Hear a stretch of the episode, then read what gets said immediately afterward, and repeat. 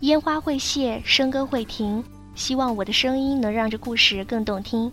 大家好，这里是烟花与笙歌电台，我是你们的好朋友易木兮。小角落，偷偷看着你可爱的笑容，你就像天上的云朵，我好想变成彩水的香味飘在空气中，你嘴角的奶油看得我好心动。我和你的默契有种节奏，牵着我的心跳跟你走。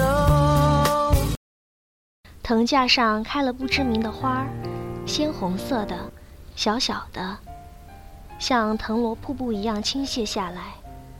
我从山上回来才看见，出门时天还蒙蒙亮，我只是闻到一阵凄迷的香气，像是他们才醒来，却哀伤的发现。夏天已经过去了。洛芝在日记本上把这一段写下来时，背后的盛淮南瞥到了，一声叹息。他听到了，忍不住笑出声来。盛淮南总说洛芝的日记让他看了头疼。如果要他来写，可能只有一句话：院子里开了不认识的花儿。他像洛芝的妈妈一样喊洛芝“洛洛”。却不明白洛芝为什么到现在还是连名带姓的喊他盛淮南，甚至日记里也要把这三个字写全。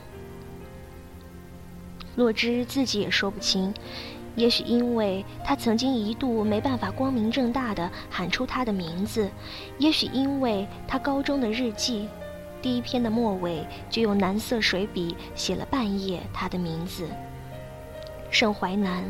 盛淮南，盛淮南，盛淮南。邻居老奶奶告诉他俩，可以趁天亮前去爬后山看日出，顺便接一桶山泉水回来做酒酿圆子。现在正是赏桂花的最好季节，金灿灿的，后山遍野都是。随便摘几只最新鲜的，撒进园子里，比酒酿还醉人。可盛淮南错过了，他醒来的时候已经八点半，窗子正对着东边，阳光刚好照进来，一室明亮。怎么不叫我？他坐在床上赌气，后脑勺的头发支棱着，像只气急败坏的喜鹊。洛芝眯着眼睛笑，好声好气的哄着他起来吃早饭。其实他是故意不叫他的。并不仅仅是因为心疼，想让他多睡一会儿。当时他借着床头灯幽暗的光线看他，看他整个人蜷在被子里熟睡，眉头舒展，安心恬静的样子，特别好看。然后他就悄悄溜下床，轻手轻脚的穿衣，走出了门。走在上山的土路上时，他脑海中还回忆着他睡得酣熟的样子，有种特别的感觉。他在路上，爱的人在家里，他很快会回到他身边。但是现在，只有现在，他独自一人在路上，这种感觉说不清，像是鱼和熊掌尽在掌握之中。早晨雾大，山又不高。他没看到美丽的日出，只是打了一桶干裂的清泉，采了一大捧金桂，回去时用清泉水煮了两碗清甜的酒酿圆子，将金桂细细的筛好，撒在汤碗里。盛淮南还没醒，于是洛芝就自己坐在小院里吃，抬头是无名花的哀婉气息，低头是碗里小小的清甜。他一个人吃掉了两碗。头顶的薄雾渐渐散去，天空越见清澈，整个世界明亮起来。那一刻，他突然觉得特别幸福。这种感觉，盛淮南才不会明白呢。本来说好今天一起去海边看看的，可上午一个电话把盛淮南叫去了杭州。他的生意越来越好。开发的手机游戏很受欢迎。洛之周围的很多同事都在玩，他却一直生气自己的老婆从来不装他们的 APP。洛之手机里一直都只有《宝石迷阵》这一款游戏。他的确嫌盛淮南他们做的游戏太山寨、太弱智，可是出奇的受欢迎，让盛淮南大赚了一笔。洛之真是越来越不懂这个世界了。几个月前，他还被拉去帮他们开发团队做游戏配音，产品经理一本正经地要求洛之用欧巴桑的音色和语气说：“转翻啦，漂亮的后空翻！天哪，我捡到钱了！”他录音的时候，盛淮南一直在旁边狂笑，他知道他就是在故意整自己。所以洛之不装那款游戏，只是因为不想听到自己那么十三点的声音。但是盛淮南坚持认为，这是因为洛之薄情，得手之后就不珍惜他了。得手你个大头鬼！他哭笑不得。洛之的确不会再像高中时候一样做犯傻的事情了，他不再学习三根筷子吃饭，却会扔下他一个人去爬山。但他每一天都变得更喜欢他，也更像真正的他自己。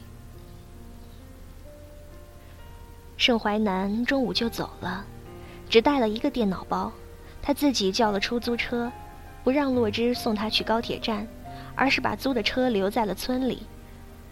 洛之午睡了一会儿，醒过来看到一条来自陌生号码的新短信：“听说你在宁波，要不要出来吃个饭？”洛之硬着头皮问对方是谁，他说：“你好，我是你高中的同学，我叫秦树宁。”洛之记得他，高中的时候他是盛淮南的同桌，除此之外，他对这个人就几乎没什么了解了。盛淮南高中时的班主任是个教数学的男老师，娶了郑华另一位教语文的女老师。夫妇俩有一个共同的代班方式，分座位的时候永远是男生和男生一桌，女生和女生一桌。据说，是女老师首先提议的，得到了男老师的赞赏，因为这样的方式可以杜绝学生产生不恰当的心思，以免影响学业。所以，时常会有同学调侃，在这对夫妇的班级里，大家只可以搞同性恋。然而，究竟什么叫做不恰当的心思呢？洛之高中时还是个模范生呢，也许比动不动就气语文老师、耍无赖、逃避扫除的盛淮南还要模范。但是他这样恰当的学生，照样对盛淮南生出了不恰当的心思。盛淮南的男同桌便是这个秦树宁。洛之曾经和盛淮南晚上睡不着时闲聊天，说起高中时形形色色的同学。盛淮南就提到过这个同桌。秦树宁身高不到一米七，高一排座位时却主动要求坐在靠后排的位置上，这种要求是最容易被满足的。许多家长都提出想要孩子往前面调动座位，这才是麻烦事。秦树宁的要求正合班主任的意思，所以也没有问过他这样做的理由。洛之猜，也许是因为男生的自尊心。他不想再做前排的小个子男生。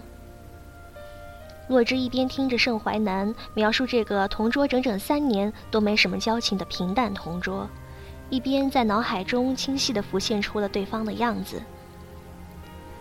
秦树宁是个看上去很安静的男生，略瘦，白净清秀，戴着眼镜，斯斯文文的样子。洛之被自己震惊到了。盛淮南还在讲着，他的头枕在他的胸口上，听着胸腔嗡嗡的共鸣声，因为这个念头而走了神。应该是以前在偷瞄盛淮南的时候见过的吧。洛之当年再怎么掩饰自己那不恰当的心思，也绝不是路过三班门口时也贞洁烈女般目不斜视的女生。他会状似无意地转过头去瞟一眼。再平静地将目光移回别处，举止正常，特别正常。盛淮南坐在倒数第三排，从前门是望不到的，后门才有希望。前提是他没有搬到靠墙壁的那一组。应该就是这时候顺便瞟到过秦淑宁的吧，他想。他约洛芝在市中心的一家日本料理店里约会。听说他住在郊外，还说要来接他，被他婉拒了。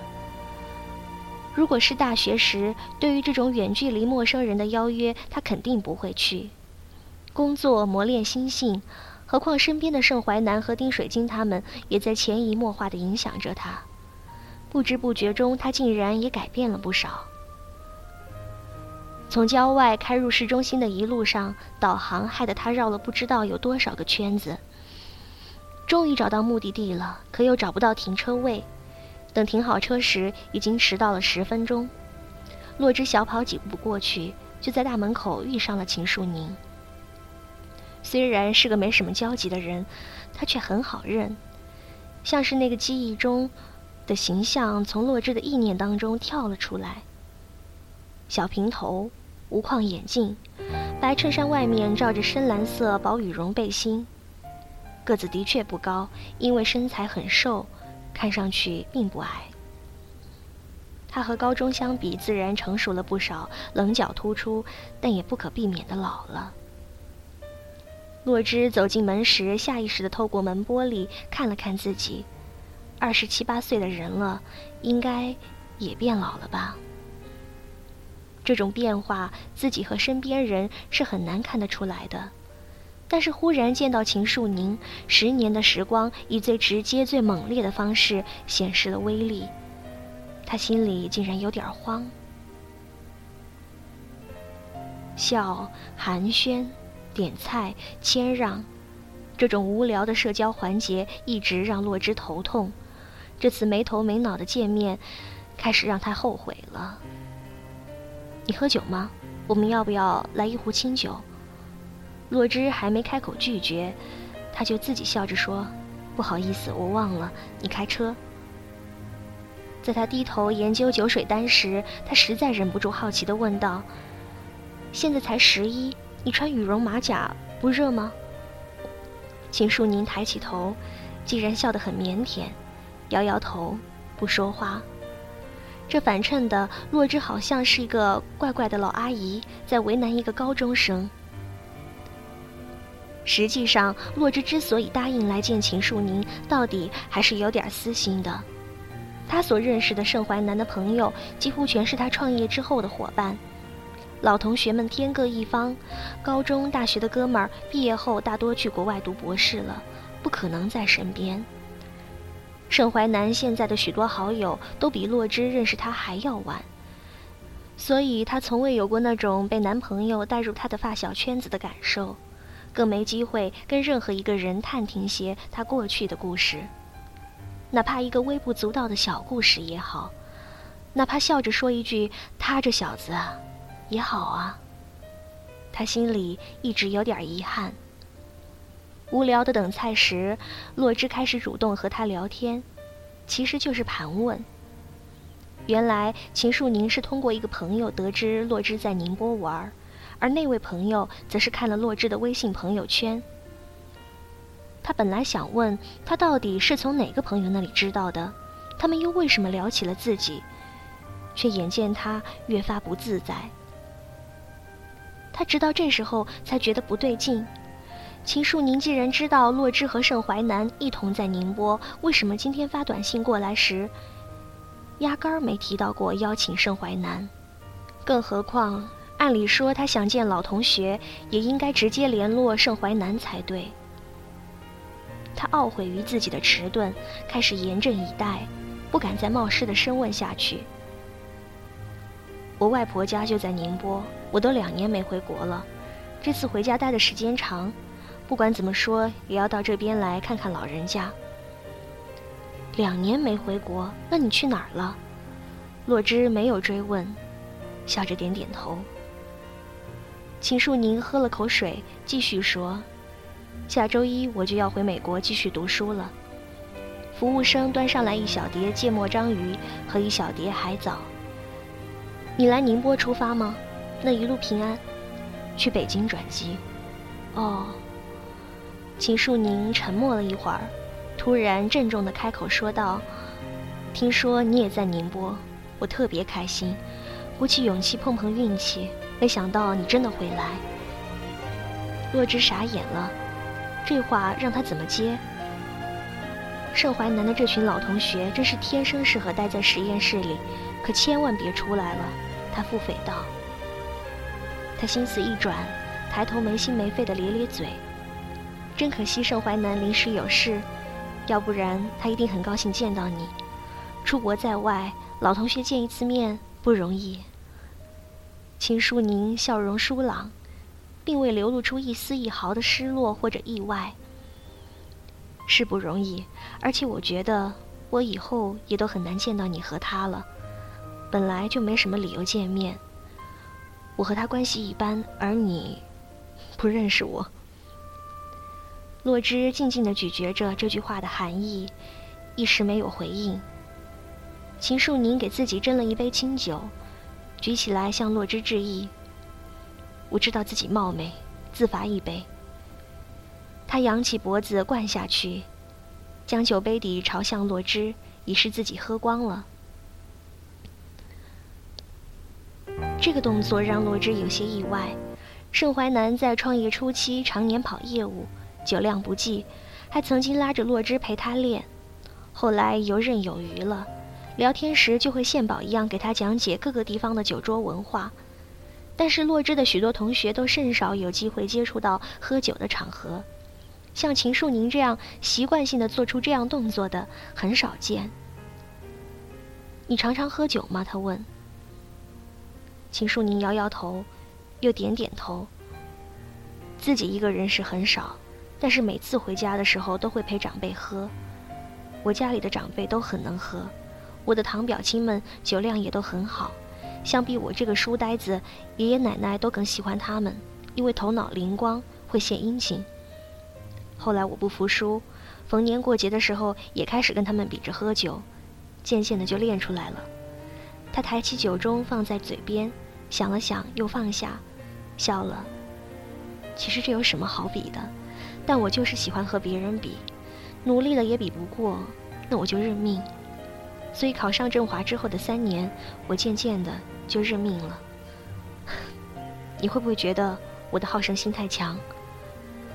洛枳摇摇头。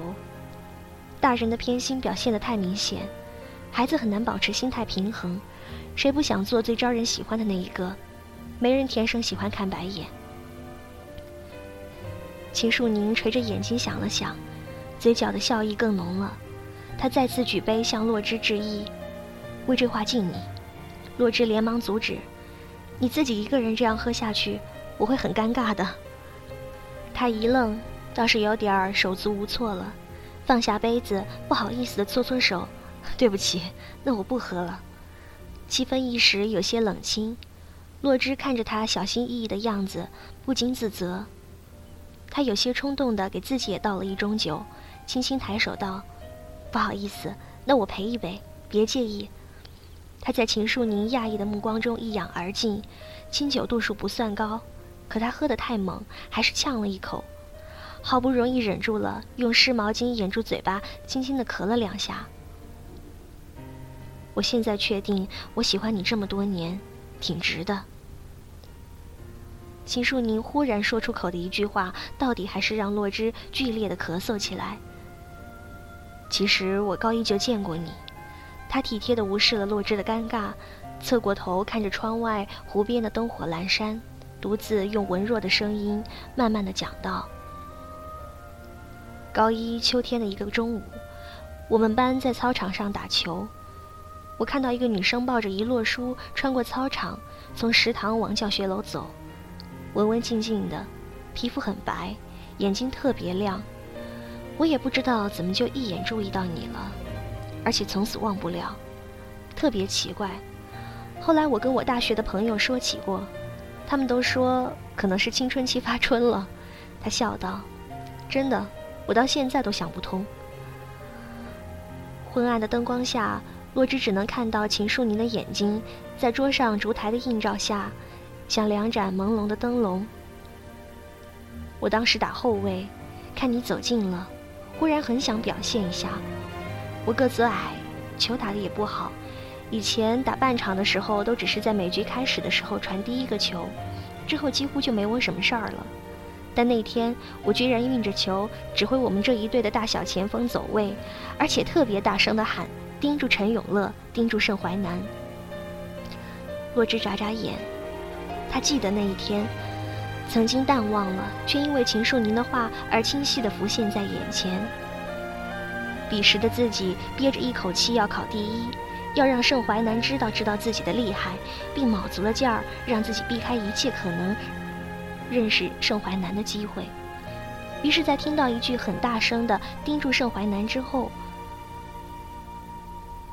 我怎么都没想到，我这么卖力的叫唤，你怎么也该侧头看我一眼吧？没想到，你居然一扭头大步走掉了，我都不知道你为什么像是生气了。洛枳哭笑不得，并没有解释，毕竟离得远，所以我没太看清你的样子。之后过去了一段时间，就在我快要忘记你的时候，我忽然发现你每天晚自习之前都会来操场上散步。我们班每天傍晚都在篮球场升旗台附近的位子上打球，所以我总能看见你。我觉得你这个女生很奇怪，别人都是三三两两姐妹结伴，只有你是自己一个人，并且每天都像是在找人。可我观察了许多天，也没看出来你是在找谁。但是时间一长，到底还是让我看出来了一点点。你每次走到我们班附近的时候，都会有些不自然。我在那边卖力的耍宝，冒着被大家取笑的风险，扮演全队的灵魂人物，可你从来都不看我一眼。我那时候忽然开始想，有没有可能，他是来找我的？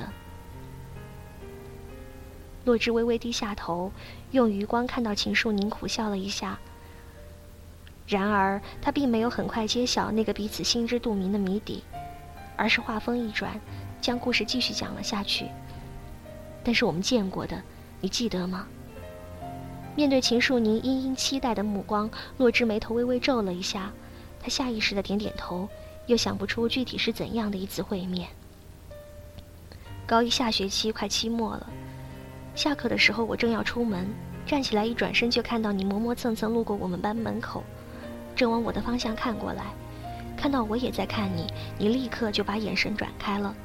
我知道你是装的，我当时特别开心，心想这下让我找到证据了。海边城市的空气中总会有一种潮湿而新鲜的味道，让人的心也被浸泡的柔软温暖。墨蓝的天幕下，远方的绚丽灯火也被这湿润空气晕染开，将锐利化为一团团带着渺。带着毛边的光圈，整个世界都恍惚着跌入回忆里。我打听了很多你的事情，每次我们语文老师拿来历次考试的优秀范文，一发到我手里，我立刻就翻开看，就是为了找找有没有你的名字。后来我也开始好好写语文卷子，希望能跟你一起出现在优秀作文里面。你别说，还真有一次。高三的模拟考试，咱俩的作文挨着，你在前面，我在后面。但我想，你应该是从没注意过吧？洛枳十二万分真诚的撒谎道：“我记得，虽然不记得你写的是什么文章了，但是我记得这件事。”秦树宁的眼睛亮了起来。他一直都很希望，当初盛淮南能对他撒这样一个谎，现在只能还给别人。他很感激的笑了。谢谢你，真的谢谢你，我很高兴。他摇摇头，没什么，我只是……他爽朗的笑了起来。放心，我不会误会的，你只是顺便看到了，只是顺便，不是特别。秦树宁坦荡的让洛枳汗颜。你干净的像一张白纸，你没有特别好的朋友，没有和哪个男生传过八卦。但我就是相信你并不是一个简单的书呆子。我永远记得你的眼睛很亮，你的表情里有故事，只是我没机会了解。其实说句实话，你别生气，你高中时没有现在好看，高中的时候，我也试探着跟周围的几个朋友提起过你，当然就是闲聊天的形式，不敢暴露我对你有意思。大家几乎都听说过你，那个文科班的第一名，但是他们也都说觉得你挺普通的，还说果然学习好的里面没有美女。可我觉得你很好看，是人群中一眼就能被注意到的。他们看不到，是他们眼瞎。洛之哭笑不得，他打断他，举起酒杯，笑盈盈的敬了一杯。谢谢你。秦树宁没有问他这份谢意代表了什么，只是沉默的一饮而尽。他没有再提喜欢两个字，他也没有刻意回避。洛之知道，这并不是一份迟来的表白。少年时代那些隐秘到透露一点儿就可能会羞愤而死的爱情，总归会在多年后伴随着成长，渐渐地寻到一个娓娓道来的机会。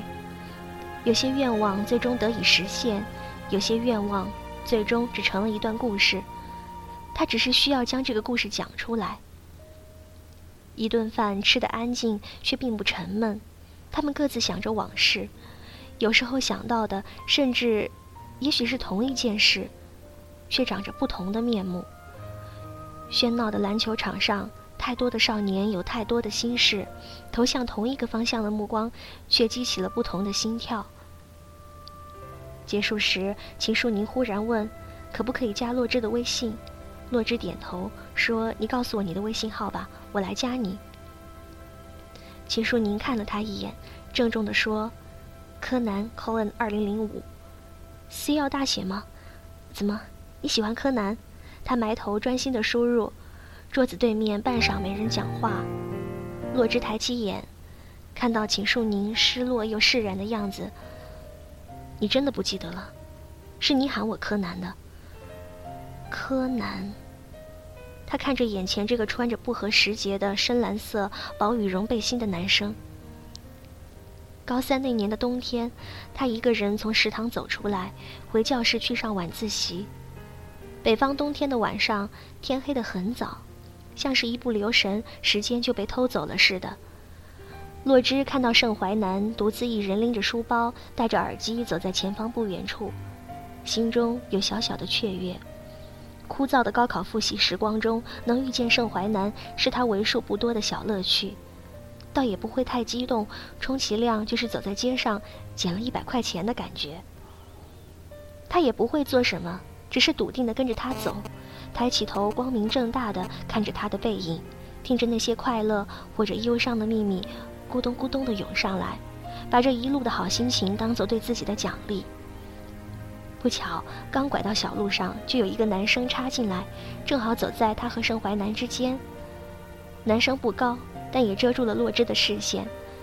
他有些烦躁，不由得看他很不顺眼。那个男生来劲了似的。走着走着就很滑稽的用双手食指、拇指比出相机取景框的形状来，对着路灯咔嚓咔嚓的拍照。神经病，他愤愤地想。这时飘起清雪，在路灯光线形成的橙色伞盖下，雪片袅袅落下来，温柔的让人想哭。洛之忘记了付费眼前的神经病男生，也抬起头，顺着他的取景框抬头去看。他站着看了许久，男生也拍了许久。等他去看前方的时候，盛淮南的影子早就消失在了小路尽头，隐没在黑夜里。但他并没有觉得很失望。洛之有些冷，向前快走了几步，侧身轻轻地绕过那个还在拍照的男生，将他落在背后。他还是忍不住打量了一下，只是个半侧面，白衬衫外面套着深蓝色羽绒背心。学生服西裤下面居然穿了一双球鞋，个子矮矮的，戴着一副眼镜。他脱口而出：“柯南。”还好声音不大，但是男生好像听见了。在他转头看过来的瞬间，他连忙沿着路大步跑掉了，跑进一片片灯光下，跑进一片片黑暗里。我记得这件衣服，你居然还穿得上。秦树宁快活的自嘲：“是啊。”不长个儿，就这点最好，省钱。他们愉快的相视大笑，也愉快的道别。秦树宁拒绝了洛之送他的提议，他步行将洛芝送到停车场，帮他叫了一个代驾，就摆摆手，一个人转身走了。然后在路灯下停步，转过身，抬起双手，比出取景框的样子，对着站在原地目送的洛芝笑着说：“咔嚓。”洛芝忽然感到了一种酸涩却又甜蜜的情绪，湿漉漉的，将整颗心都泡得沉甸甸的。车开过一段连路灯都没有的土道，终于回到了村里。车停在文化宫的小空场地上，洛芝独自一人慢慢地往小院子的方向走去。头顶一轮满月，照得一路明亮。手机震动了一下，是盛淮南发来的短信：“快到宁波站了，估计我十点前就能回来。你给我做面条吃。”洛芝笑了，回复道：“好。”也许是火车上无聊。盛淮南的短消息回复的特别快，开了一下午会，屁股都坐疼了。你晚饭吃的什么？在做什么？他有些惆怅的抬头看着那轮满月，那么圆，让人心中拥挤。在一起七年，他几乎忘却了少女时代那段百转千回的暗恋。所有人都说现在的洛芝平和而宽厚，让周围的人都感到了安定的力量。他不知不觉地幸福起来，过去的阴暗执拗和清高孤傲都不复存在，这是好事。但为什么会忽然怀念起当初那个锐利的少女？这种惆怅是无病呻吟的，是甜蜜的，也是注定无法与任何人分享的。即使现在盛淮南和他生死与共，心有灵犀，也永远不会明白他一笔一画地写下作文时的期待。他没法回复秦淑宁的爱，但这并不妨碍他动容，并不是被感动，更不是为了他，是为了自己，是为了他眼中的光芒，让他想起许多许多年前，他的双眼也曾被别人点亮过。他并不希望重回那段苦涩的时光，但他可以怀念他。他趴在小院的石桌上，红色的花瓣落了满身。这世界上有些事情，就像一场不知名的花开，粗心的人只嗅到香，有人却会停下来问一问，记住它的样子。花开中有时，没人会为它停留，但至少有人会记得它。身边亮起的手机屏幕上还显示着他发给盛淮南的短信：“我在做什么？我在想念你。”洛芝嗅着满园的花香，不知为什么笑了。我在想念你，而你马上就要回来了。我爱你，我们会永远在一起。但是现在，我只是想要想念一下我自己。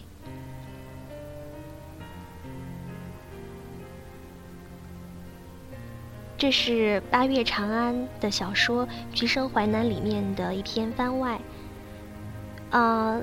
据八月长安说呢，这是番外当中他最喜欢的一篇。他说：“也许你清晰的记得自己怎样爱过一个人，却不一定知道别人是如何爱过你。”初初在微信上看到这篇文章的时候，的确被打动了，感觉触动了那些年少时候的隐秘情怀。现在把这个故事分享给大家，希望你们能够喜欢。就这样牵着你一直走，没有就是喜欢你偷瞄着我。